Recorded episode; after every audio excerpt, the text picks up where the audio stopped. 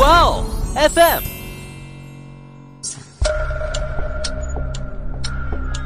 事件众说纷纭，案情扑朔迷离。思彤邀你一起走入案件现场，在娓娓道来中，用身临其境之感还原案件真相。在取款交易的那段时间里，出现在监控画面中取钱的人，并不是安英玉，而是一个神秘人。即使江浩纯他拿了信用卡去取钱，也没有取到什么大钱，那他为什么还要冒着被监控拍到的风险，非得去取钱呢？那怎么这才结婚登记了一周，被丈夫买了保险的妻子，就遇到一场所谓的意外火灾？都想用精神疾病来脱罪吗？真的是无语。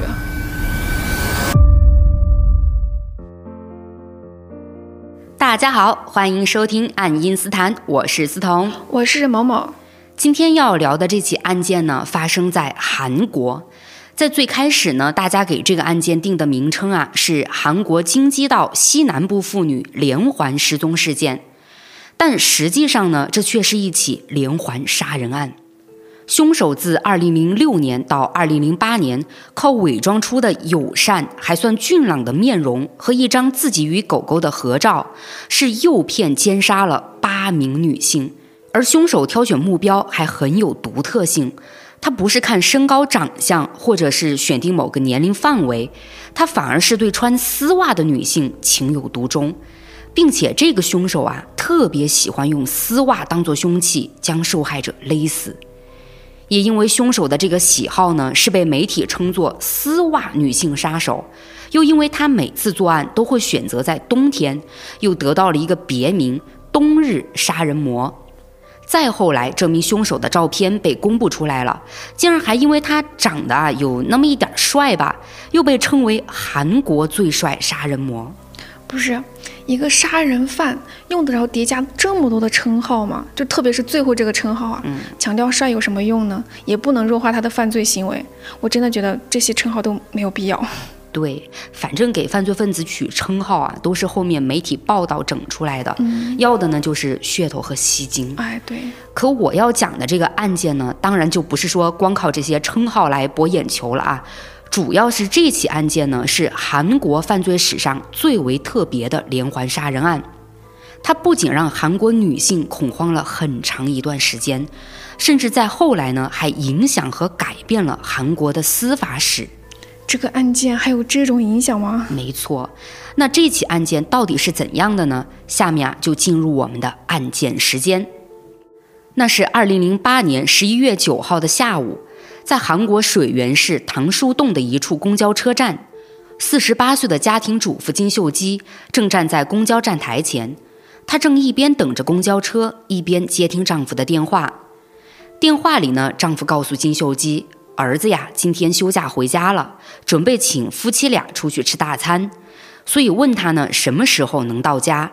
金秀基得知儿子回来了呢，心里那是相当开心的。毕竟自从儿子大学毕业后，就一直在外地工作，一年到头呢也是难得回家一趟。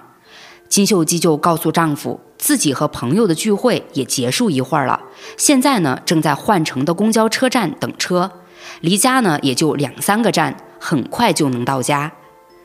金秀基跟丈夫又说了些其他事情之后，就挂了电话。可就在这短短几分钟的通话时间里啊，刺骨的寒风早就将金秀基接电话的手吹得冰凉。当时的韩国呢，虽然还没有彻底进入冬天，但遇上天气不好的时候，气温也差不多能降到这个五六度。而这一天呢，正好就气温骤降。又很巧的是呢，金秀基今天为了能漂漂亮亮的参加朋友的聚会，也是特地打扮了一番，穿的衣服呢是裙装，腿上也只不过是一条薄薄的丝袜。这一身在聚会现场，那还不觉得有什么冷的，毕竟室内嘛，空调就开得很足。但到了室外啊，又这么一直站着等公交车，那寒风一吹，可就全身上下都冻得不行了。金秀基就强忍着寒冷，双手揣在衣兜里，站在公交车站前，有些焦急地朝公交车应该驶来的方向打量。但看了老半天，那辆公交车却迟迟没有出现。金秀基越等越烦躁，他就开始考虑是不是应该多花点钱打个车回家。可就在这时，一辆颇为豪华的轿车从远处开了过来，在快到金秀基面前的时候呢，竟突然减缓了车速，并且还在金秀基的身前停了下来。金秀基看着突然出现的豪华轿车，就有些纳闷儿。而就在同时呢，他面前的轿车缓缓降下了车窗。金秀基注意到，车内是一个三十多岁、长相俊朗的男人。此刻，男人正将右手搭在车窗上，探出了头。男人朝金秀基友善地打了声招呼，然后说想请他帮个忙。此时的公交车站只有金秀基一个人。面对突然出现的豪车和豪车里的男人提出的这个请求。他就不由自主地想起了前两年爆出的女性在公交车站被人诱骗和惨遭奸杀的新闻，金秀基就开始警惕起来。他后退一步，朝车里的男人摆了摆手，也用这个态度呢告诉男人自己不愿意搭理他。男人呢也看出了金秀基对他的戒备，但他没有要将车开走的意思，反倒是很友善地笑了起来，还跟金秀基解释。说自己对这一片不熟，只是想找他问个路。金秀基听到这话，就又打量了一下男人。他这次注意到呢，男人的穿着很得体，再加上又是一副十分友善的模样。也就在这一刻，金秀基心里对男人的这个戒备啊，稍微降低了一些。金秀基就想，这个男人也不过是问个路，那自己作为本地人，答疑解惑一下，也不是说不行。于是金秀基就问男人想要去哪儿。等得知男人要去的目的地后呢，金秀基就准备告诉他路线。谁料金秀基刚要开口啊，男人就打断了他，说自己呢记性不太好，担心只听金秀基口头上说呀会记不住，所以想找下纸和笔把路线给记下来。金秀基也并不觉得这个说法有什么不妥，便在公交站台上呢等男人在车里翻找纸笔。也就在男人翻找纸笔的时候，金秀基透过打开的车窗观察起了车里的情况。他看到车内的后视镜上挂着男人和一只哈士奇的合照，在这张照片中呢，笑容灿烂的男人和可爱的狗狗非常亲密。金秀基顿时就觉得男人可能是个有爱心的人。也就因为这张照片，竟让金秀基对男人的防备感消失不见了。而在这时呢，男人的说话声再次传来。他一脸抱歉地告诉金秀基，自己的车上啊没有纸笔，可能是之前用过后忘记放回车里了。而也就是这个时候，男人注意到金秀基一直站在寒风中，冻得嘴唇都发青了，便立刻邀请金秀基上车。而邀请金秀基上车时呢，男人是说了这么一句话。现在外面那么冷，你等公交车也挺久了，公交车还一直没来，要不坐我的车吧？你也就直接帮我指个路。那作为答谢呢，我可以送你回家。哎，不对吧？这个男人话里有问题啊！就如果男人只是在找路的时候无意间开到了金秀基这里，然后那他是怎么知道金秀基已经等了很久的公交车呢？还说什么公交车一直没有来？这个男人摆明了就是在一旁观察金秀基很久了，好吧？没错，你是听出不对劲儿的地方了，但在当时呢，金秀基却完全没有听出这话里有什么不对的地方，反而是被男人友善的态度啊给骗住了。最开始的戒备心呢，早就一点都不剩了。那时金秀基可能也是考虑到了自己面对的现实情况，这又是天气寒冷，又是公交车迟迟不到的，再说呢，他心里也还想着快点回家见孩子嘛。那既然男人主动提出可以搭自己一程，这也算是一件好事。而且还有一点很巧啊，这个男人要去的目的地呢，还跟金秀基回家的方向顺路。那也就这样呢，金秀基就没有拒绝，他说着感谢的话，就上了男人的车，坐在了副驾驶的位置。可等车发动开上公路后呢，金秀基就渐渐发现男人不对劲儿了。这个不对劲儿，首先是来自男人的态度。金秀基才开始上车时呢，男人还会跟他聊聊天，可没过多久，男人的热情和那副亲和的笑容就彻底消失了，反而整个人是多了丝冰冷。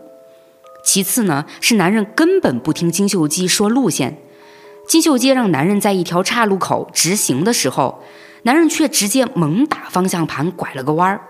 金秀基这下开始不安起来，他大声要求男人靠边停车。可这个男人啊，原本对金秀基就是有目的的，好不容易将他忽悠上车了，怎么还会听金秀基的要求停下车让他走呢？所以男人根本没去搭理金秀基，而是继续往前开车，朝他的最终目的地开去。那这下金秀基是彻底慌了，才开始他想到的前两年爆出的女性被诱骗奸杀的新闻，又再次闪回到他脑内。金秀基越想越害怕，心里的恐惧让他本能的想要拉开车门跳车逃走，可车门是早就被男人给锁上了。金秀基在悄悄拉了好几下车门，知道跳车行不通后，又忽然想起自己包里还放着手机呢。于是立刻翻出手机，想要报警求救，但男人怎么可能让金秀基求救成功呢？虽然说啊，自从金秀基上车后，这个男人就没怎么搭理过他，但实际上，男人还是在用余光时不时地观察着金秀基的一举一动，所以金秀基在干什么，男人都清楚。当他看到金秀基拿出手机后呢，便立刻猛地踩下刹车。这突如其来的急刹车让金秀基毫无防备，加上坐进车后呢，金秀基并没有系上安全带，所以刹车产生的惯性让金秀基整个身体直接撞上了副驾驶的储物箱。这一撞就让金秀基拿在手上的手机被撞掉了。那也就在金秀基因为这场碰撞还没回过神的时候，男人是迅速朝他脑部重重地打了几拳。也就这样，金秀基彻底昏了过去。我怎么感觉这个男人是熟手啊？就是你看啊，他靠近金秀基时的言行举止，还有在车上还专门挂了一张和狗狗的合照，这些应该都是他就是做过一些同类案件之后总结出来的，可以辅助自己作案成功的一些方法吧？嗯，有这个可能。而且我还想过啊，金秀基对这个陌生男人态度的一个变化。才开始，我们知道金秀基是防备过这个男人的，嗯，但却因为男人持续表现的亲和友善，又加上金秀基呢看到男人车内那张和狗狗的照片后，他才彻底放下防备心了。嗯，对。其实金秀基有这样的一个从戒备到不再戒备的变化呀，要提到早些年韩国的一个搭便车文化。很早以前的韩国呢，跟美国一样是有搭便车的文化的。那之前也说过嘛，金秀基曾想到过新闻里报道的女性在公交车站被诱骗奸杀的新闻。其实这个新闻里提到的案件呢，里面的凶手他的诱骗手段就有邀请女性搭便车。当时韩国民众确实也因为这个案件，有一段时间是不敢再搭陌生人的便车的。不过那起案件在金秀基回想起来的时候，已经过去差不多两年了。虽然说凶手一直没有被抓到吧，但他呢也没有再做过案，所以这之后搭便车文化还是又恢复了。也就因为这样呢，金秀基就没有特别觉得搭乘陌生男人的车会面临什么危险。当然啊，我们还不能忽略掉其他因素的推动。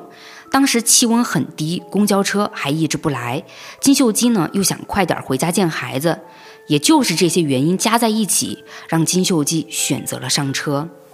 嗯，我觉得你分析的挺对的。嗯，不过韩国的搭便车文化呢，也就因为今天的这起案件啊，到最后是彻底消失了。嗯，那继续回到案件里，就在男人将金秀基带走后呢，金秀基家中的丈夫和儿子还在等着他回家，可他们一直等啊等，都到深夜了，也没能等到金秀基回来。金秀基的丈夫呢，在这期间也给他打了无数通的电话。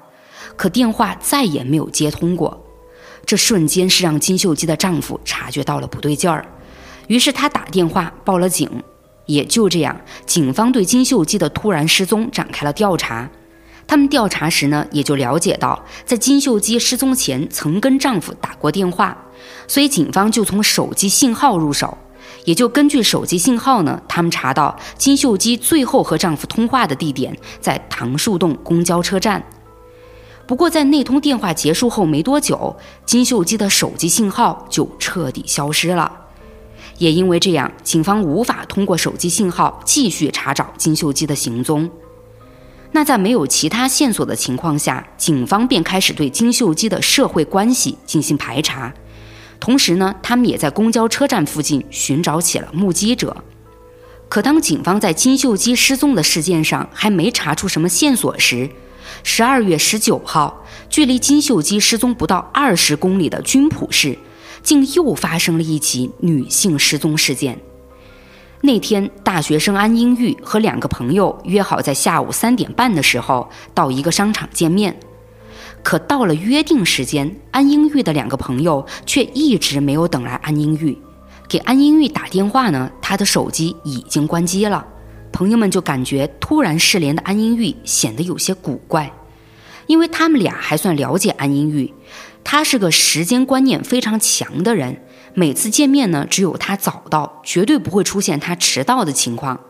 如果说真有什么事情会耽误一下，安英玉也不可能不提前说一声。结果现在呢，竟然是安英玉又迟到，又还联系不上。我抛开案件来说哈，就是单纯的说一说安音玉迟到这种情况。嗯，其实我感觉在日常生活中。也会发生吧，就哪怕再守时的人，他难免也会遇到那种迟到的情况。就很多时候可能就是一些遇到一些什么小意外之类的，比如安英玉在路上突然遇到什么事了，然后他的手机就突然出现故障之类的。我们平时不是也会遇到那种手机死机了，或者是突然黑屏的情况吗？嗯，如果不跟这个案件联系啊，迟到和暂时无法联系上，确实单纯的看也没什么。嗯，那当时安英玉的朋友们呢，才开始啊，也并没有往很坏的情况上联想。虽说过了约定的时间点了，安英玉一直不出现，也无法联系上，但两个朋友也就想着，那就再等等看嘛。可他俩等了有一个多小时，依旧是没有看到安英玉的身影。而安英玉的手机呢，在那个时候还是打不通，也就是这样，安英玉的两个朋友就有些着急了，于是他们就联系了安英玉的父母，想要知道安英玉到底发生了什么。但这通了解情况的电话打下来，却让两个朋友和安英玉的父母背脊发凉。安英玉的父母听到女儿的朋友们询问女儿是否出门时，这对夫妻就很意外了。他们反问说：“安英玉不是早就出门跟你们见面了吗？”两个朋友瞬间在电话那头慌张起来，毕竟他们等了安英玉这么久，哪有跟安英玉碰上面呢？这下啊，大家都意识到事情的严重性了。安英玉父母更是又恐慌又担心。这夫妻俩明白，女儿安英玉一直都很懂事乖巧，是绝对不可能无缘无故闹消失的。也就在这巨大的不安中，夫妻俩呢立刻前往韩国军浦市警局报了警。军浦警方了解了事情经过后，就针对安英玉可能经过的路段调取了监控进行查看，同时呢，他们也对安英玉的手机信号进行了查找。通过监控和手机信号，警方发现了安英玉最后的行动轨迹。这天下午三点零七分，在离安英玉家一公里左右的公交车站。安英玉从一辆停靠的公交车上走了下来，而这却是他最后一次出现在大众的视野中。半小时后，安英玉的手机信号就消失在离他下车的公交车站足足有四点五公里外的地方。那除了通过监控和手机信号得到的这些线索之外呢？警方还调查了安英玉的消费记录，他们在消费记录上的调查则是有了重大发现。在案发当晚七点二十八分的时候，安英玉的银行卡出现了一笔取款交易，也就是这个取款啊，在警方眼里成为了最关键的线索。哎，我知道，是不是取款机的那个监控啊？因为当时毕竟是零八年了嘛，就监控已经普及了，哪怕就是有一些偏僻的角落啊地方是没有被安装到，但取款机附近怎么都是有监控的。那安英玉的银行卡有取款交易，那去取钱的人肯定就会被监控拍摄到。没错，所以警方就是要去看看监控里拍到来取钱的人到底是谁。如果是安英玉呢，那就说明他人暂时还没事儿，并且警方呢还能继续根据监控去查找安英玉的行踪。那如果监控画面里出现的是别人，那这个人就必然跟安英玉的失踪有关系了。警方呢也就很迅速地获取了那台取款机的监控，查看下来后啊，他们注意到在取款交易的那段时间里，出现在监控画面中取钱的人并不是安英玉，而是一个神秘人。之所以说他神秘啊，是因为他在自己的外貌上做了伪装。在监控画面里呢，这个神秘人头上戴着一顶爆炸头假发，脸上呢还戴着口罩。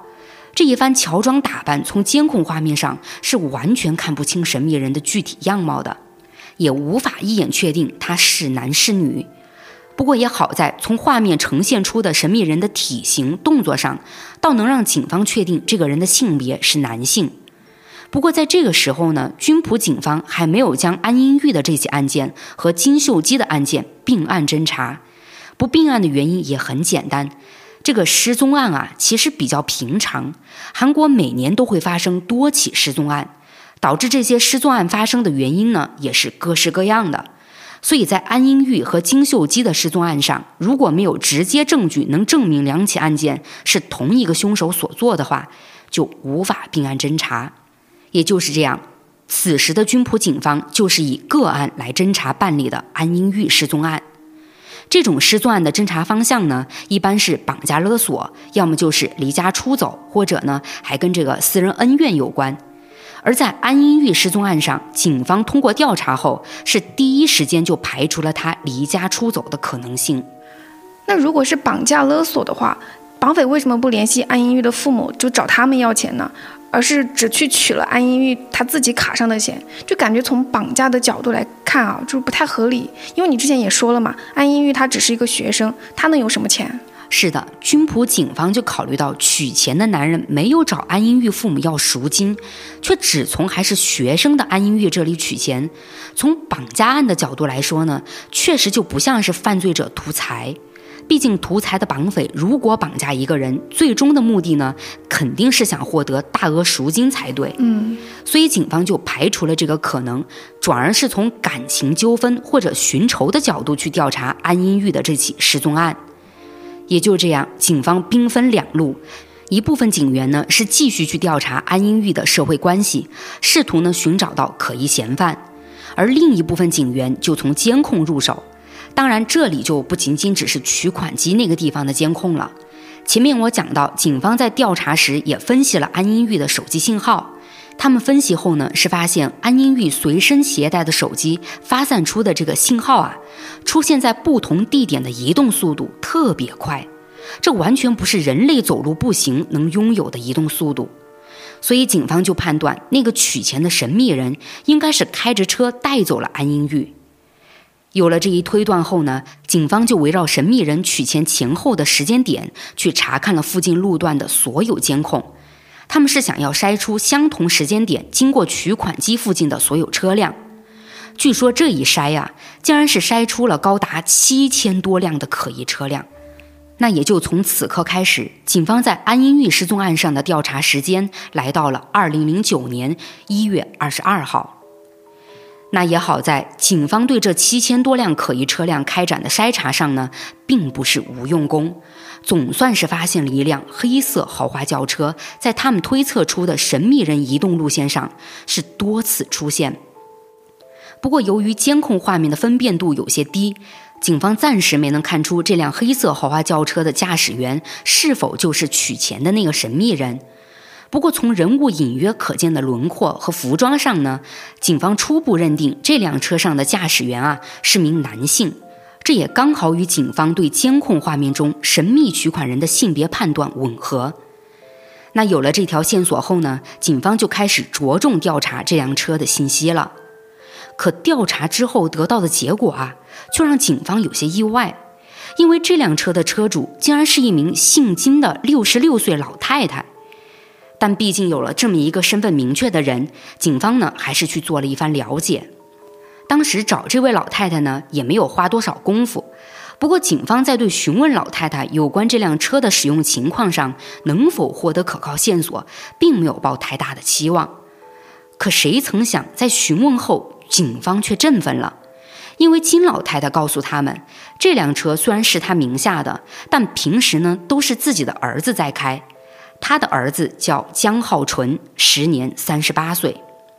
警方听到这个信息后，就立刻询问金老太太：“江浩纯现在在哪儿？”金老太太此刻倒有些茫然了，怎么儿子好端端的就被警方关注上了呢？但老太太也还是很配合警方的工作，她并没有犹豫和隐瞒，是直接将江浩纯当时的住所地址告诉了警方，随即警方就立刻出警前往了江浩纯的住处。可当时江浩纯却并不在家，警方就询问了江浩纯周边的邻居，他们得知呢，江浩纯此时正在鞍山市一家运动按摩器店上班。于是他们又马不停蹄地赶到了江浩纯上班的地方，在这里呢，果然是见到了他，还真是一波三折呀！我差点都以为江浩纯要逃跑了呢。实际上呢，江浩纯并没有任何逃跑的打算。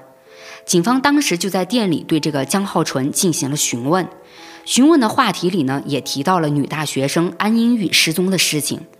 可面对突然出现的警察对自己的询问，江浩纯却没有丝毫慌乱的神色。他非常的镇定，也十分配合。在警方对江浩纯提出的每一个问题时，他可以说是对答如流。不过江浩纯心里倒是最清楚啊，面对警方提问的这种场景，可是在自己的脑中演练过无数次了。所以警方大概会问什么，自己要怎么回答，回答时自己的情绪状态要是什么样，江浩纯是早就精心设计过的。所以在面对这一次真正的警方询问时呢，江浩纯就认为自己的回答无懈可击，没有漏洞，堪称一个完美。可江浩纯这些完美的回答，在警方眼里又是怎么样的呢？反倒是啊，让警方觉得江浩纯这个人更加可疑了。但仅仅只是从江浩纯的回答中就觉得他可疑，也是没办法确定他跟安英玉失踪案有没有关系。最起码呢，还是要有证据才行。所以警方询问完后，也没在当时对江浩纯采取什么措施，只是获取了相关信息后呢，就返回了警局。不过在这之后啊，他们也还是在第一时间向法院申请了搜查令。毕竟江浩纯现在成为了他们的第一嫌疑人，警方就想要更深入的对江浩纯的家进行全面搜查。这也方便他们获取到有价值，甚至说对案件有所突破的线索。而法院这边呢，也没有让军浦警方等太久，搜查令在第二天就批示下来了。这一天，也就是一月二十三号，警方带好搜查令，就直接去了江浩纯的家。而这次江浩纯刚好在家，没有去上班。见到家门外站着警察，江浩纯依旧没有过多的复杂情绪。警方也没跟江浩纯多说什么，出示了搜查令后，他们就正式对江浩纯的家展开了细致搜查。但搜查了一圈下来呢，警方却没有发现这个屋子里有什么可疑的地方。不过他们倒是注意起了江浩纯家里的一台电脑和他的车库。也就这样，在一部分警员继续搜查屋子的同时，另一部分警员就围绕电脑还有车库中的车辆进行了查看。但这一查看倒让警方感到意外了。我们先来看那台被警方开机的电脑，这台电脑里啊，每一个磁盘都是空的，回收站呢也都没有文件残留。面对这种空空如也，警方立刻意识到这是有人刻意销毁了电脑里的数据。这个销毁数据的人呢，当然就不用多说了嘛，自然就是江浩纯。警方在这之后呢，是用了各种方法来进行数据恢复，但并没有任何进展。电脑这边的情况我们了解之后呢，就在说江浩纯车库里的情况。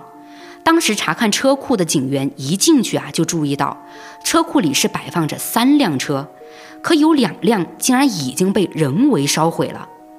而在后续，警方对烧毁的两辆车进行了解后，又注意到一个小细节，就是车库里那辆完好无损的车和另外两辆烧毁的车都是价值昂贵的豪车。那烧毁车子的人呢，自然也是江浩纯本人。不是江浩纯，他到底是多有钱啊？豪车一烧就是两辆。哎，你之前是有讲过，他是在一个什么运动器具店上班，他是老板吗？哦，这倒不是啊。江浩纯在外人面前的身份呢，就是一个普通的打工人。那就不对了吧？就江浩纯，他也跟我们一样嘛，就是个社畜。那买豪车的钱他是怎么来的？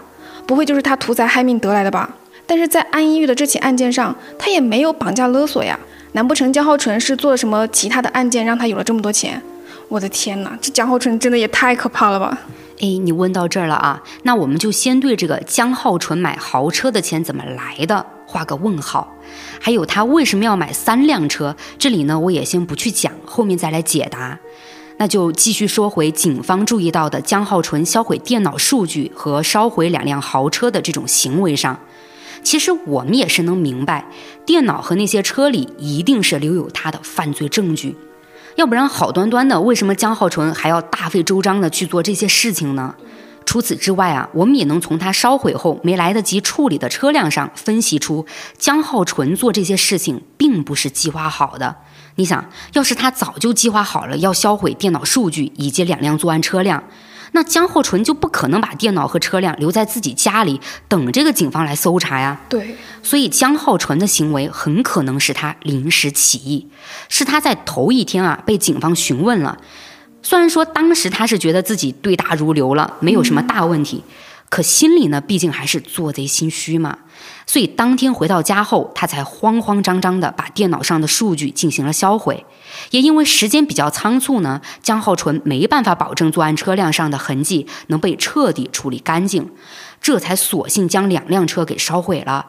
而警方也的确同江浩纯所料，并没有给他留太多时间处理，直接在第二天就拿着搜查令上门搜查了。等等，我打断一下，因为我突然有个疑问，就是江浩纯他有三辆豪车嘛，那他为什么还要保留一辆不烧呢？那辆车是他没有用在犯罪上呢，还是说他是没来得及烧呀？关于这一点呢，在这起案件的多个资料中啊，有稍微提了一下。说是当时江浩纯可能是考虑到自己以后还要用车，就留了一辆没去烧。也有的资料讲呢，留下的这辆车除了是江浩纯考虑到以后要用之外，江浩纯其实是对这辆保留的车呀进行过细致的清理和打扫的。他自认为这辆车上没有留下自己的犯罪证据。哦，那这也就符合你上面说的，就是为什么江浩纯他要烧毁另外两辆车了。当时江浩纯他只有一个晚上来做这些事情，所以就很有可能这点时间只够他将一辆车的作案痕迹就是清除干净。嗯，所以他没有办法，只能用烧毁的方式来销毁其余两辆车的作案痕迹。嗯，的确有可能。那下面呢，我就继续往后讲了。那当时警方意识到江浩纯销毁电脑数据和烧毁车辆的行为很反常之后啊，就立刻将江浩纯带回了警局进行审问。警方在审问上呢，不仅是想让江浩纯交代自己销毁数据和烧车行为的最终目的，还想要了解江浩纯是否跟安英玉的失踪有必然联系。但江浩纯却并没有打算说实话，特别是在警方提到安英玉的案件上的时候，江浩纯还狡辩称案发时呢他在别的地方，根本没有作案时间。当然，警方也不会江浩纯你说什么他们就信什么。嗯。随后，警方呢就根据江浩纯提供的地址去查看了那一片的监控，但却根本没有江浩纯的身影。而针对这个情况，江浩纯还继续狡辩说，监控没拍到不代表他没去。于是警方就让他提供人证或者物证，但这个时候呢，江浩纯却沉默了。这之后，警方还将江浩纯唯一完好无损的车啊拿来跟案发时出现在取款机附近的可疑车辆进行了对比。这一对比，就发现两辆车竟然高度相似。也就在这些证据和江浩纯答话里的漏洞中，警方对他展开了更加严密的审讯。这次啊，江浩纯招架不住了，他也意识到自己无法再自圆其说，所以就在一月二十五号主动交代了自己杀害安英玉的经过。根据江浩纯的供述呢，案发那天他正开车在街上转悠。无意间就看见穿着短裙丝袜、独自一人在街上走着的安英玉。江浩纯一路远远地跟着安英玉，越看这个女孩，心里的冲动那就越大。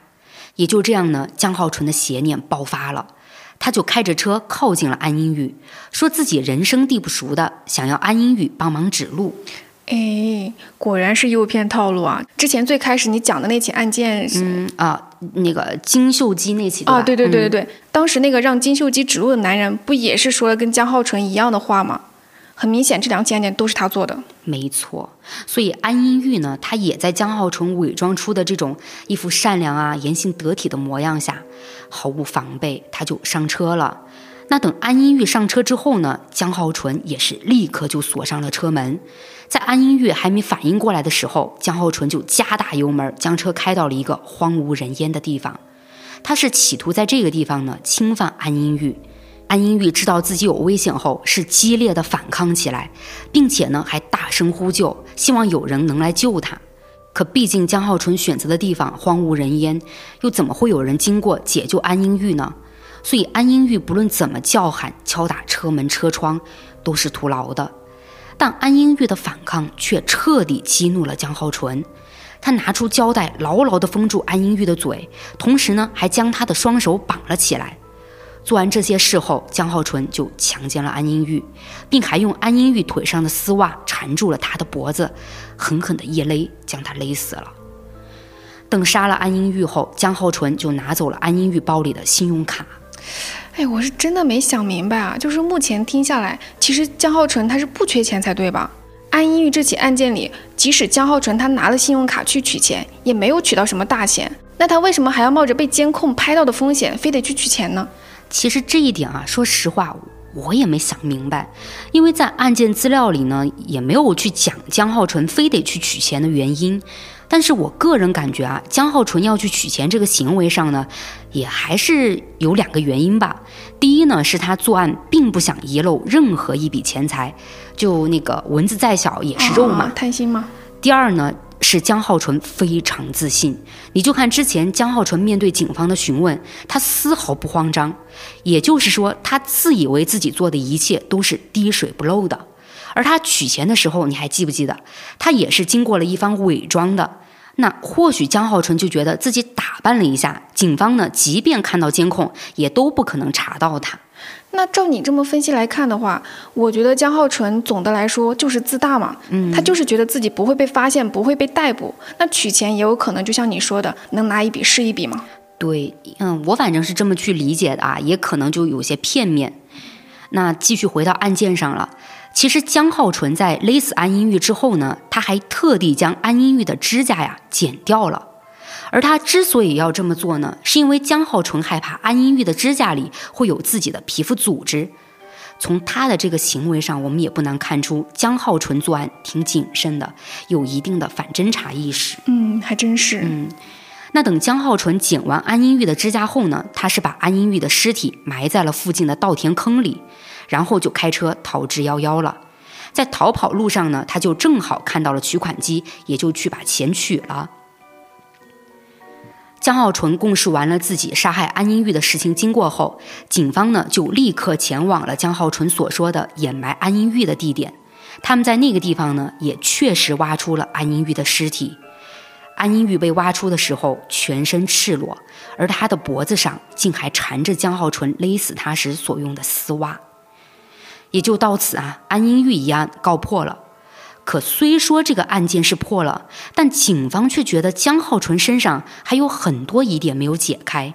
他们是想到了被江浩纯烧毁的那两辆车，以及电脑里被销毁的数据。这种种行为，难道只是江浩纯为了彻底销毁他杀害安英玉的证据吗？警方总觉得江浩纯这种行为，并不只是为了掩盖安英玉这一起案件。于是呢，他们就继续审问江浩纯。可无论警察怎么问啊，江浩纯都不再说更多的内容，甚至他还挑衅警方说啊，如果你们有证据，我就认罪。这种态度给人的感觉呢，就像是他很清楚警方不会找到其他证据一样。这下呀，就更让警方确信江浩纯电脑和烧毁的车里一定存在着他们无法再获得的犯罪证据。但也好在啊，那台电脑和烧毁的车呢，并不是唯一存有江浩纯犯罪证据的东西。警方在后续的调查中是有了新发现。之前在江浩纯车库中唯一保留完好的那辆车，警方呢是去做了搜查和痕迹检测。在那辆车上呢，虽然没有什么可疑痕迹，但他们却在车里发现了一些农用工具，就是铁锹之类的。警方就询问江浩纯，车里装着铁锹这些工具是想用来做什么？江浩纯则解释说呢，这是他农场里要用到的工具。但警方当时呢，并不觉得这只是农用工具那么简单。可他们对农用工具做了检测后，确实也没有发现可疑痕迹。哎，这怎么又冒出个农场了呀？这个农场呢，在案件资料里提到的不多，都是一笔带过那种。说是江浩纯和他哥哥早年呢在京畿道水源市承包了一个农场，养猪、牛、狗等等这些动物，规模呢并不是很大。但后面呢他俩也没经营下去，具体是什么原因不经营了，我是没看到解释啊。那在警方了解到这座农场的时候呢，农场是一直被荒置着的。而我还要讲一点啊，其实，在江浩纯说出自己有农场前呢，警方也查到了农场这个地方。这农场感觉就是让江浩辰露出马脚的地方哎。哎，没错，警方当时就立刻对农场进行了搜查，而他们在这里啊，果然发现了江浩纯的作案证据。那面对搜查范围如此广阔的农场，警方当时呢是派遣了数百名警察和多位物证专家，对这里的一切进行了全面的搜查和检测，最终有了收获。警方是在这里呢发现了一辆卡车，并且还有其他几十件证据，而这些证据里包括人类的血迹和毛发。我来重点说一下警方发现的血迹。这个血迹呢是从卡车里找到的一件夹克上发现的。当时，军普警方是将夹克送到了韩国国立科学调查研究所去做了基因鉴定，鉴定结果显示啊，夹克上的血迹竟然与2008年失踪的家庭主妇金秀基的 DNA 一致。有了这么大的一个发现，警方就立刻将金秀基的案件重新进行了调查。这一查，他们就注意到金秀基失踪的地点竟然离江浩纯的农场只有一点五公里。那有了这些线索和证据，江浩纯也承认了金秀基失踪跟自己有关系。那除了夹克上有所发现之外呢？警方在农场里还找到了大量胶带和铁锹等工具。农场有这些工具，按理来说没什么可疑的。主要还是看警方检测后有没有什么发现。之前江浩纯的车里的那个农用工具，不是也没找到线索吗？对，警方呢也就将他们在农场里找到的胶带、铁锹等等物品啊，都拿去做了检测。这一检测就有大收获了，那些工具上啊，竟然是有着两年前甚至三年前一些失踪女性的 DNA。目前农场呢是有了发现，而警方在江浩纯住所的搜查也依旧在继续着。他们在屋内搜遍了啊，确实是没有什么发现。但下一秒呢，警方就将视线转向了屋顶。而在屋顶上果然有发现了，警方是找到了一个黑色塑料袋，打开后呢，看到这个塑料袋里啊装着粉红色的女性内衣和七十对长筒袜。这么多的物证和检测结果摆在江浩纯面前，江浩纯呢也知道自己再怎么说谎狡辩都没用了，于是就不再隐瞒，供述了自己犯下的另外六起案件。根据江浩纯的供述。他第一次作案是在二零零六年的九月七号，那天下午，就职于图书馆的二十三岁女职员尹正贤正走在人行道上，江浩纯开着车便来到了她身边，他用同样的问路话术跟尹正贤搭讪，并且呢还表现出一副很着急的样子。尹正贤打量了一番江浩纯，看他衣装得体，长相呢也还不错。虽然神情很急切，但始终在脸上啊挂着一抹歉意的微笑。尹正贤也就没去多考虑什么，便很热心地告诉了他该怎么走。而这时候呢，江浩纯就假装很为难地表示自己可能记不住路。尹正贤听后呢，就主动提出上车去帮他带路。这好心的行为也就正中江浩纯下怀了。等尹正贤上车后呢，他便被江浩纯强奸并杀害了，最后是抛尸在了江边。那在尹正贤这个案件里呢，其实还有一个小插曲，说的是尹正贤有一个哥哥，因为妹妹遭遇不幸后，他就下定决心要当警察。而哥哥当上警察的那一天，江浩纯是已经被捕了。当时哥哥就特别留了一句话给江浩纯，说：“你杀了我无辜的妹妹，而我当了警察，却要去保护你的家人。”唉，唉，我就再接着说江浩纯的第二起作案啊，那是在二零零六年的十二月十四号。这一次呢，他不是在路边物色对象了，而是去了一家卡拉 OK，找了一位女服务员来陪酒。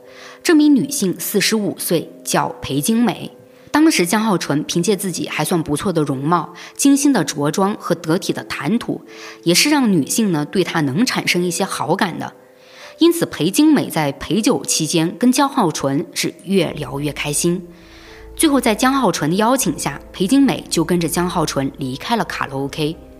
这之后的结果也就很不幸了，江浩纯在车上强奸了裴金美，并用领带勒死了她。之后，江浩纯是将尸体埋在了华城市飞凤面西海岸高速公路一带。而裴金美这起案件呢，在当时因为是一直没有被警方找到行踪，裴金美的尸体呢也没有被发现，所以就被定为失踪案处理。警方是到了2009年，根据江浩纯的供述，才将裴精美从泥土中挖了出来。挖出裴精美的时候，她的尸体已经变成了一具白骨。而在江浩纯杀害裴精美的十天后啊，他就再次翻案了。当时是二零零六年的十二月二十四号，江浩纯又去了水源市一家卡拉 OK，找到了一个三十六岁的女服务员朴成雅。江浩纯见朴成雅跟自己聊天聊得比较亲近后呢，就又顺利的将朴成雅带了出来。而朴成雅也就跟之前的受害女性一样，被江浩纯强奸后用丝袜勒死了。这之后呢，江浩纯把朴成雅的尸体埋在了华城市的一座山上。四个月后，朴成雅的尸体被警方发现，但在警方面对朴成雅的案件时，却因为这起案件的作案地点与当时警方一直未破的另一起连环杀人案的地点一样，且受害者呢又都是女性，所以在最初面对朴成雅这个案件时，警方的侦查方向就有些跑偏了啊。怎么还有另外一起连环杀人案呀？是，而且这起案件呢，我相信大部分听友啊都不会陌生，它就是韩国电影《杀人回忆》的原型案件——华城连环杀人案。嗯，我知道。我记得电影是在二零零三年还是二零零四年上映的，然后电影上映后也是在韩国引起了轰动，因为当时原型案件就同电影里面是一样的，就都是一起悬案，嗯，而凶手的逍遥法外啊，就如同一张恐惧的大网笼罩在韩国民众的头上，就想想都觉得可怕。没错，虽说这起案件的真凶在二零一九年就被锁定了，但在二零零六年的时候，华城杀人狂魔还是让韩国民众闻之色变的。那说回江浩纯做的朴成雅这起案件上啊，也正因为前面我讲的朴成雅这起案件，它的作案地点和华城连环杀人案的作案地点一样，且受害者呢都是女性，所以在朴成雅的尸体被发现后，就传出了华城杀人魔重现的消息。那在朴成雅的尸体被发现之前呢，江浩纯依旧在猖狂的作案。当时江浩纯是在杀害朴成雅后，还不到一个月的时间里，就连续作案三起。那从第四起案件开始呢，江浩纯是有了新的犯罪模式，他不再去卡拉 OK 寻找作案目标，而是将作案地点放在了公交车站，通过在公交车站问路加邀请目标女性搭便车的诱骗方式进行作案。那这第四起案件呢，是发生在二零零七年一月三号。五十二岁的公司女职员朴正英下班后呢，在等公交车的时候被江浩纯诱骗并强奸了。之后，江浩纯依旧是用丝袜将朴正英勒死，而朴正英的尸体也跟朴成雅一样，是被江浩纯埋在了华城市里的一座山上。但这一次不同的是呢，江浩纯拿走了朴正英身上的现金以及几张信用卡。看来江浩纯买车的钱就是他从这些受害者身上获取的，哎，真的是无语了。虽然江浩纯确实拿了受害者随身携带的财物啊，但能让他买得起三辆豪车，甚至有单独的住所，想想这笔钱呢，也不会仅仅只是靠搜刮受害者随身携带的财物就能实现的。难道江浩纯还有什么其他犯罪行为能让他获得更多的钱？我先把主要案件讲完啊，后面呢再慢慢来说。嗯。江浩纯后续的作案呢，警方都是没有在第一时间找到受害人尸体的，所以那个时候呢，这些受害者都只是被划定为失踪。但警方面对接二连三的女性失踪案，就不得不警觉起来了。甚至在当时啊，当地的民众也察觉到了这些失踪案的诡异。据说在这些失踪案里，也有过目击者。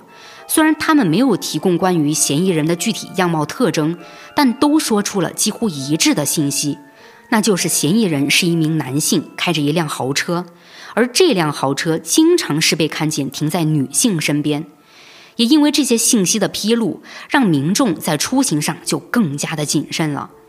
那或许呢，也就是因为民众的警惕性都提高了吧，江浩纯在这之后就转移了作案地点。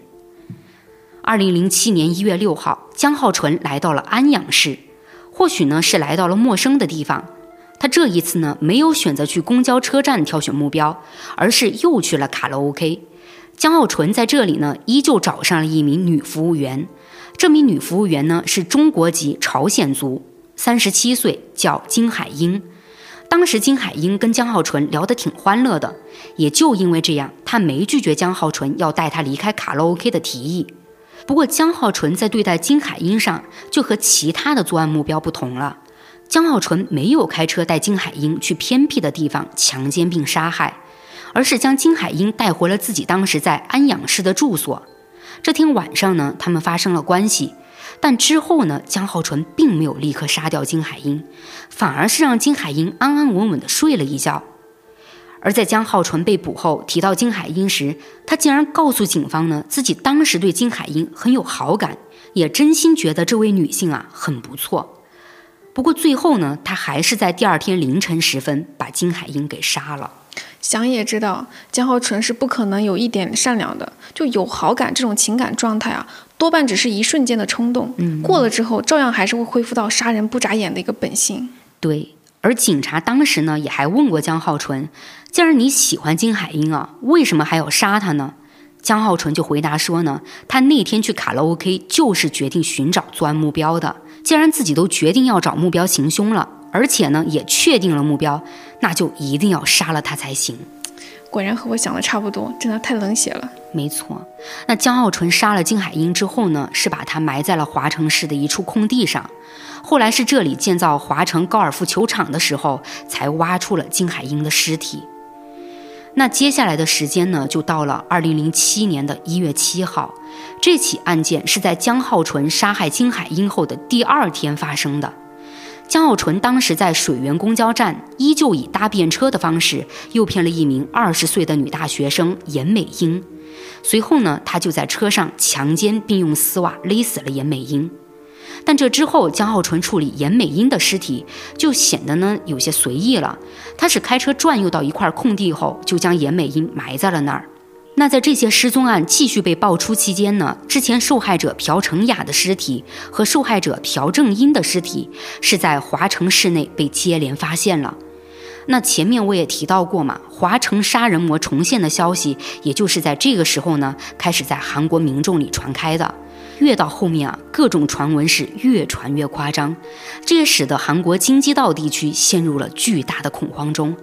而这一刻，韩国警方的压力就不用说了。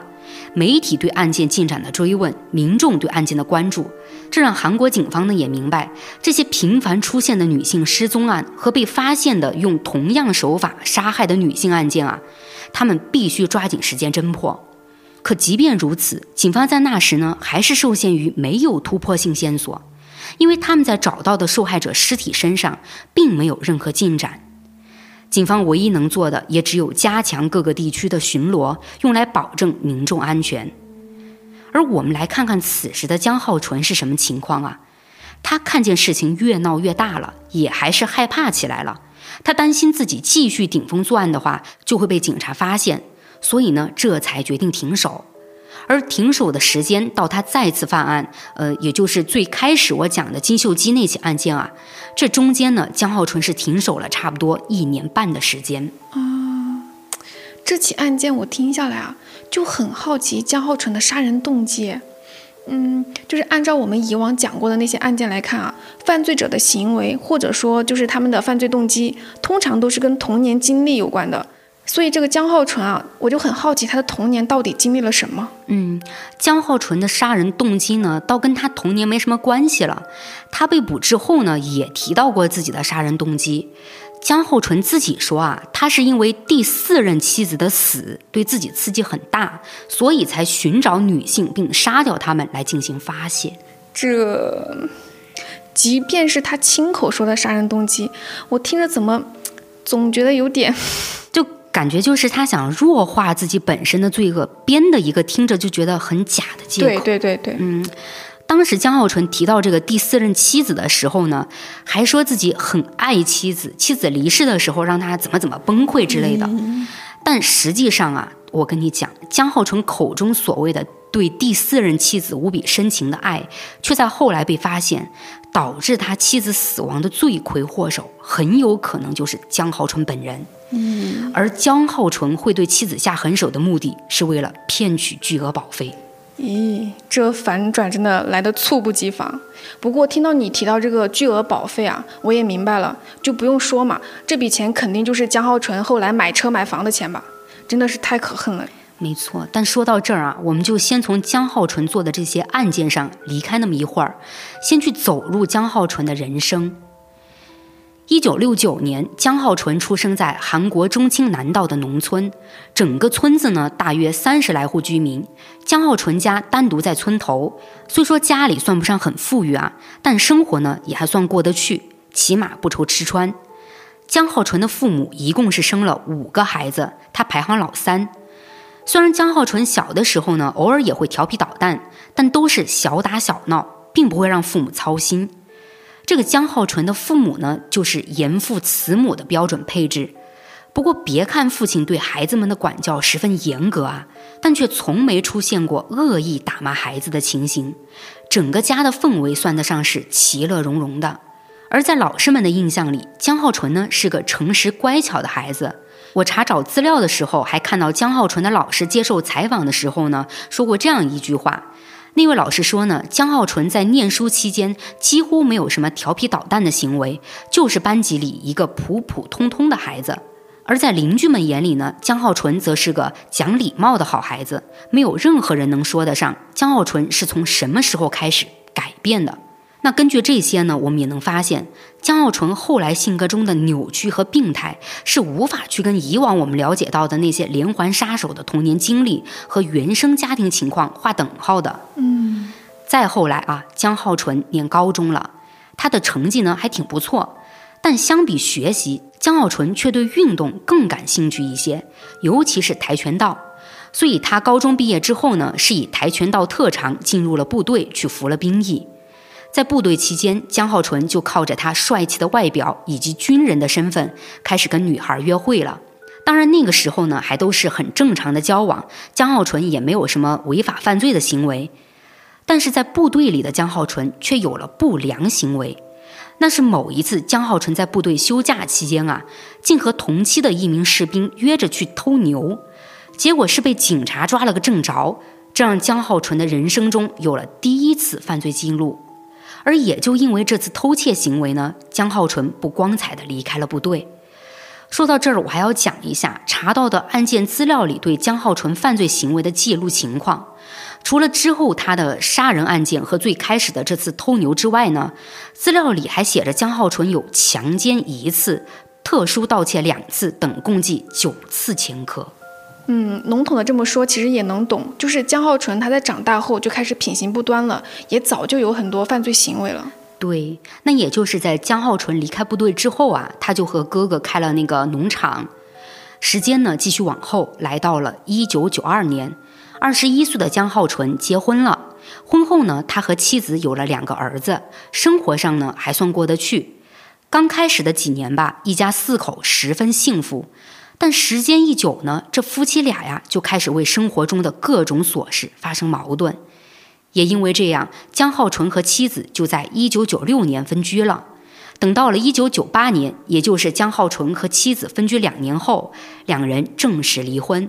两个儿子呢是判给了江浩纯。这之后，带着两个孩子的江浩纯却并没有把心思放在照顾孩子身上，而是把心思全放在了女人身上。于是，在江浩纯离婚的第二年，他就再次结婚，但这段婚姻在六个月后就走到了尽头。嗯，这么快？是的。不过呢，这还不是最快的啊。二零零三年三月啊，江浩纯又结婚了，而这段婚姻不管是开始到结束啊，都显得十分仓促。从江浩纯和女方见面到同居到结婚再到这个离婚啊，这一系列操作下来，都是在一年内完成的。而他们结婚到离婚呢，就只用了两个月的时间。还有啊，这个江浩纯跟第三任妻子还没离婚的时候，他就已经跟之后成为他第四任妻子的女人同居了。嗯，江浩纯真的渣的让我一言难尽啊。嗯，那江浩纯在对待自己的第四任妻子上呢，就有些稍微的不同了。他们没有闪婚，而是在交往并同居了三年后，也就是二零零五年的十月份办理了结婚登记。可是谁也没有料想到的是啊，他们两人结婚才一周，灾难就降临了。那是在二零零五年的十月三十号，当时江浩纯与妻子，还有江浩纯和第一任老婆生的两个儿子，一起呢住在岳母家。谁料当天晚上家里是突然发生了大火，第四任妻子和岳母在这场火灾中不幸丧生，而江浩纯则是带着两个儿子顺利逃了出来。这场火灾在保险公司的初步鉴定上被认为是一场意外。也因为这样呢，保险公司将会给江浩纯高达四点八亿韩元的保费。按照现在的汇率，我去算了一下啊，折合成人民币是两百多万。但火灾事故发生之后，警方呢也是着手进行了一个调查。这调查之后，警方就发现了奇怪的地方。并不是说他们在发生火灾的屋子里是找到了什么奇怪的东西啊，而是警方跟保险公司了解情况后注意到，江浩纯之所以能获得保费，是因为他买了一份保险。那江浩纯是为谁买的呢？是为妻子买的。买保险的时间是什么时候呢？是在与第四任妻子登记结婚后，江浩纯就立刻给妻子购买了保险。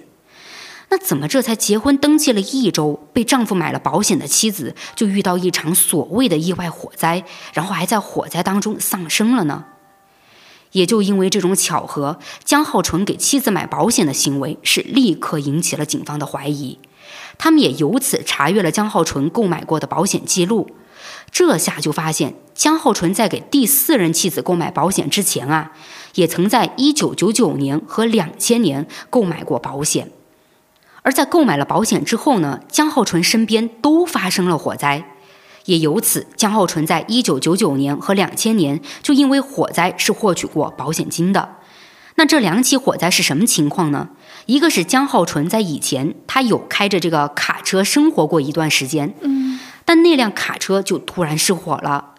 第二个呢是江浩纯以前还开过一个血肠店，但这个店铺也是突然之间发生了火灾。这些出现在江浩纯身边的火灾事故，你说是巧合吧？那为什么就偏偏是买了保险之后才发生呢？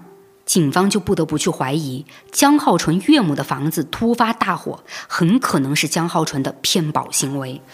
江浩纯的确很可疑啊。是的，一切深入去分析后呢，就会看到很可疑的点。但面对警方的怀疑，江浩纯却一直极力否认。可那时，不仅警方对江浩纯有怀疑了，就连保险公司都开始怀疑这场火灾啊是一起骗取保险金的杀人案。但当时呢，警方经过半年的调查，仍然没有找到任何实质性的证据。于是呢，这起案件最后就不了了之了。也就在警方停止对火灾事件的调查后，江浩纯拿到了四点八亿韩元的赔偿金。那在江浩纯因为连环杀人案被捕之后呢，警方才又开始重新调查这起意外火灾事件了。可面对警方针对火灾事件的问询，江浩纯却自始至终坚称那就是一场意外。就这么给你说吧，江浩纯面对他的连环杀人案是很迅速的就承认了，但说他故意纵火杀妻骗保，江浩纯就是不承认。我觉得火灾那个案件啊，应该就是警方没有直接的证据，所以江浩纯才咬死不承认的。但我还是很好奇，就是他到底有没有杀妻骗保啊？总觉得江浩纯身上的嫌疑超级无敌大。调查这个连环杀人案的警方呢，他们是察觉到以前的这起火灾事件疑点重重之后，也就立刻展开了调查。这一次呢，就不像以前了啊，警方是真的发现了蛛丝马迹。他们在查阅火灾事件的案卷时，注意到当时发生火灾的屋子呢是装有防盗窗的。可江浩纯能带着自己的孩子们逃离火灾，正是通过防盗窗逃生。可案卷里还记录着火灾事件中，除了江浩纯拉开的那个防盗窗以外，其他房间里的防盗窗上面的这个螺丝啊，都拧得很紧，毫无松动的情况。那我们也都知道啊，这个螺丝只能靠工具才能拧松拧开。对，给你足够的时间徒手去拧，其实是很难成功拧松的。嗯，但这就是奇怪的地方了，江浩纯竟然能在大火中迅速拧开防盗窗上的螺丝，拉开防盗窗逃出去。他是怎么做到的呢？难不成当时江浩纯身边正好就有一把类似螺丝刀之类的工具吗？基于这一点啊，警方就做了一个假设：有没有可能是江浩纯在火灾发生之前早就拧松了防盗窗上的螺丝呢？诶，这个发现就是个突破口呀！那江浩纯怎么回答呀？江浩纯啊，没有做任何解释，他就是咬死自己跟那场火灾没有关系。唉，我觉得还是证据不明确，毕竟针对那场火灾，警方都还只是就停留在推测上。嗯，但我看到有一个分析啊，就是分析江浩纯死活不承认这起火灾是自己做的一个原因。那个分析提到了两点，说是江浩纯之所以不愿意承认，一是担心呢亲人异样的眼光。嗯，就虽然说这个江浩纯即使做了那些令人发指的连环杀人案啊，但这么多年来，对于第四任妻子的家人，还有江浩纯自己的亲戚朋友来说，这个江浩纯呢，一直都是很重情重义的这个样子。据说呢，江浩纯跟第四任妻子在一起的时候啊，岳母和妻子都对他很好。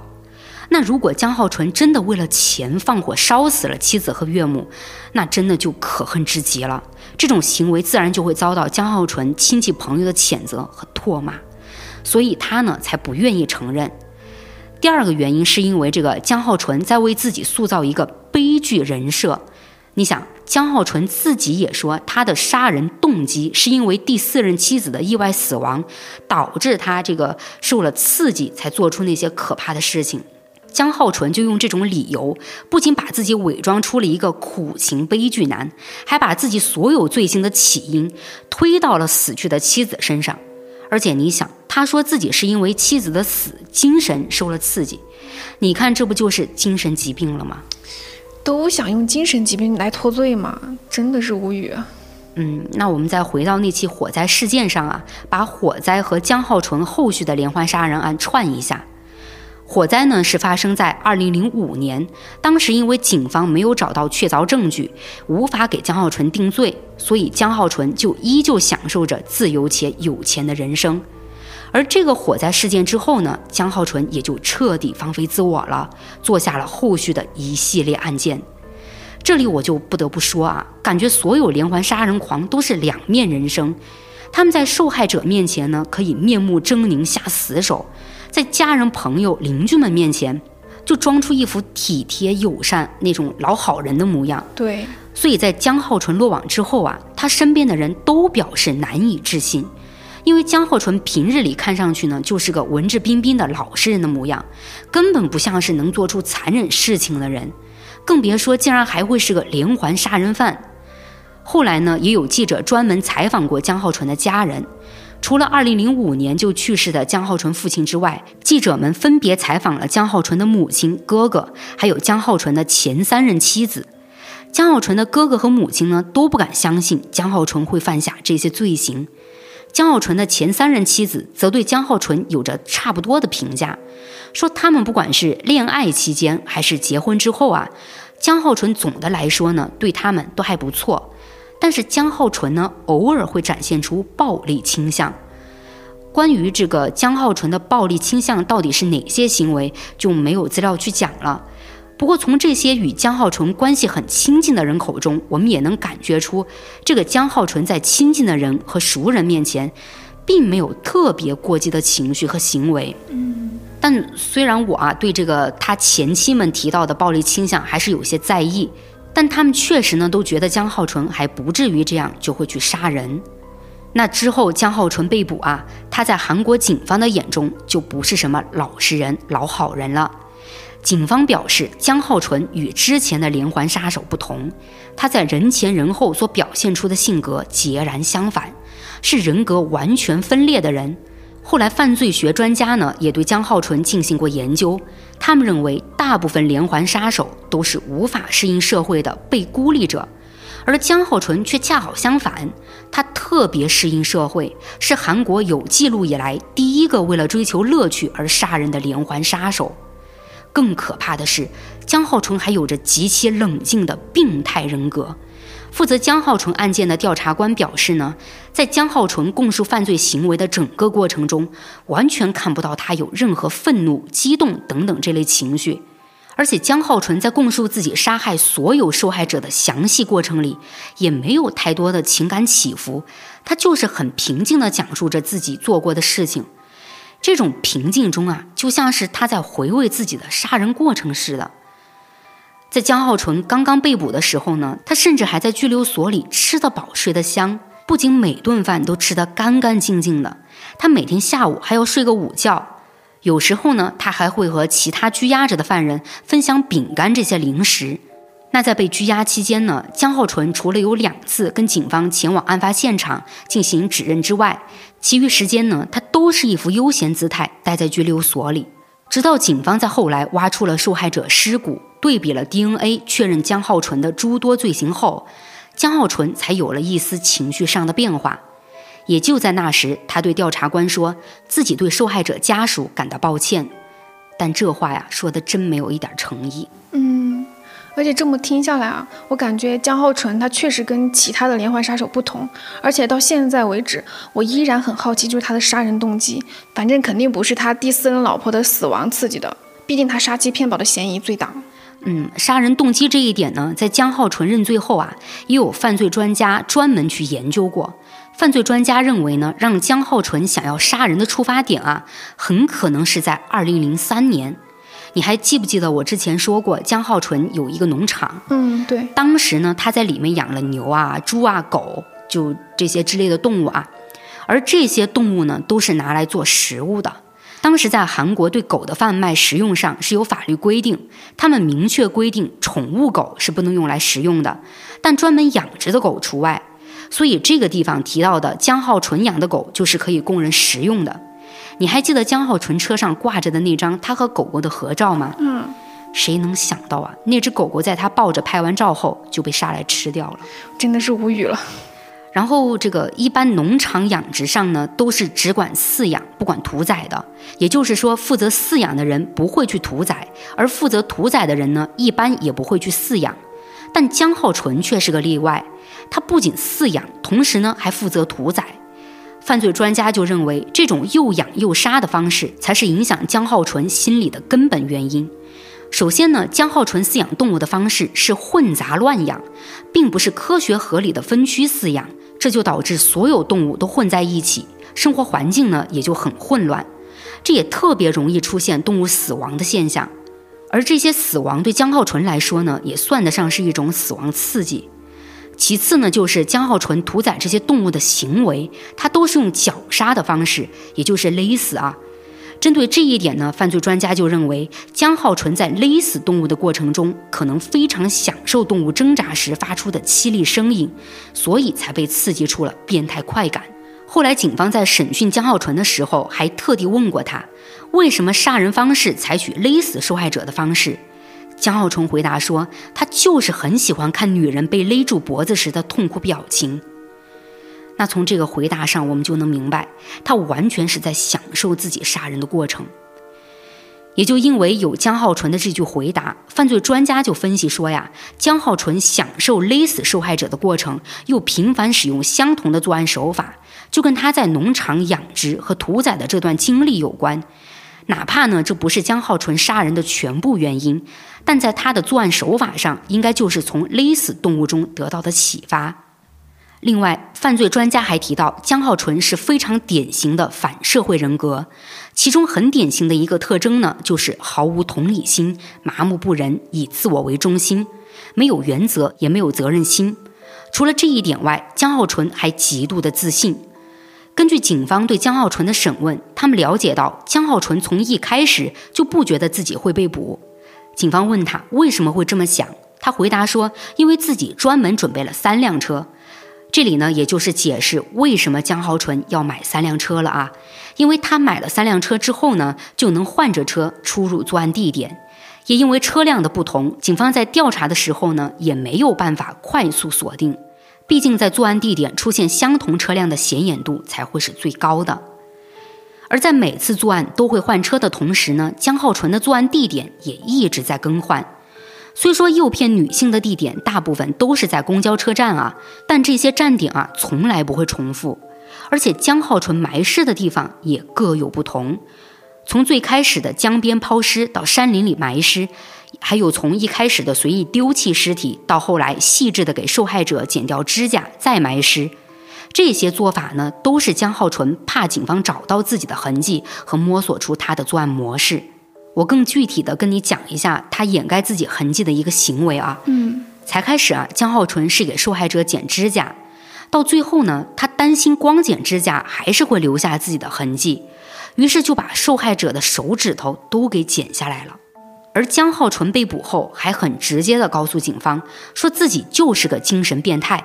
警方问他为什么这么肯定，江浩纯回答说，他看过讲精神变态这类的书，觉得自己跟书里讲到的那些精神变态的特征特别吻合。他是在刻意的去强调自己有精神疾病吧？嗯，主动跟警方去提自己精神有点问题，感觉是有这种引导，但是判决上不可能光听你说什么就是什么，对，自然会有专业的检测和客观的裁定。嗯，但江浩纯这个人吧，他被捕后呢，有一个态度啊，却让我想到了之前我们讲过的甘肃白银案里的凶手高成勇。大家对高成勇的印象估计都还挺深。嗯嗯。当时高成勇被捕后问了这么一句话，说他杀人这件事儿会不会影响到自己的孩子？啊，对对对，有。江浩纯呢，也就跟高成勇一样了。他被捕之后，表现得很在意自己的两个孩子。当时是发生了这么一件事儿：江浩纯的犯罪行为因为情节恶劣，引起了民愤。于是韩国民众持续向政府施压，希望政府公开江浩纯的长相。但在当时韩国的司法里呢，为了保护罪犯的人权，韩国法律是不允许公开犯罪嫌疑人的长相的。可民众要求公开江浩纯长相的呼声是越来越高，外界舆论的压力那是大的不行。所以韩国政府就破例决定公开江浩纯的长相。然而江浩纯在得知要公开自己的长相之后啊，就立刻问：“那我的孩子们怎么办？”你品品这句话，他倒是从来没有想过自己行凶的时候，那些无辜的受害者，他们也有自己的亲人、爱人和孩子。对，其实说白了就是极度的自私。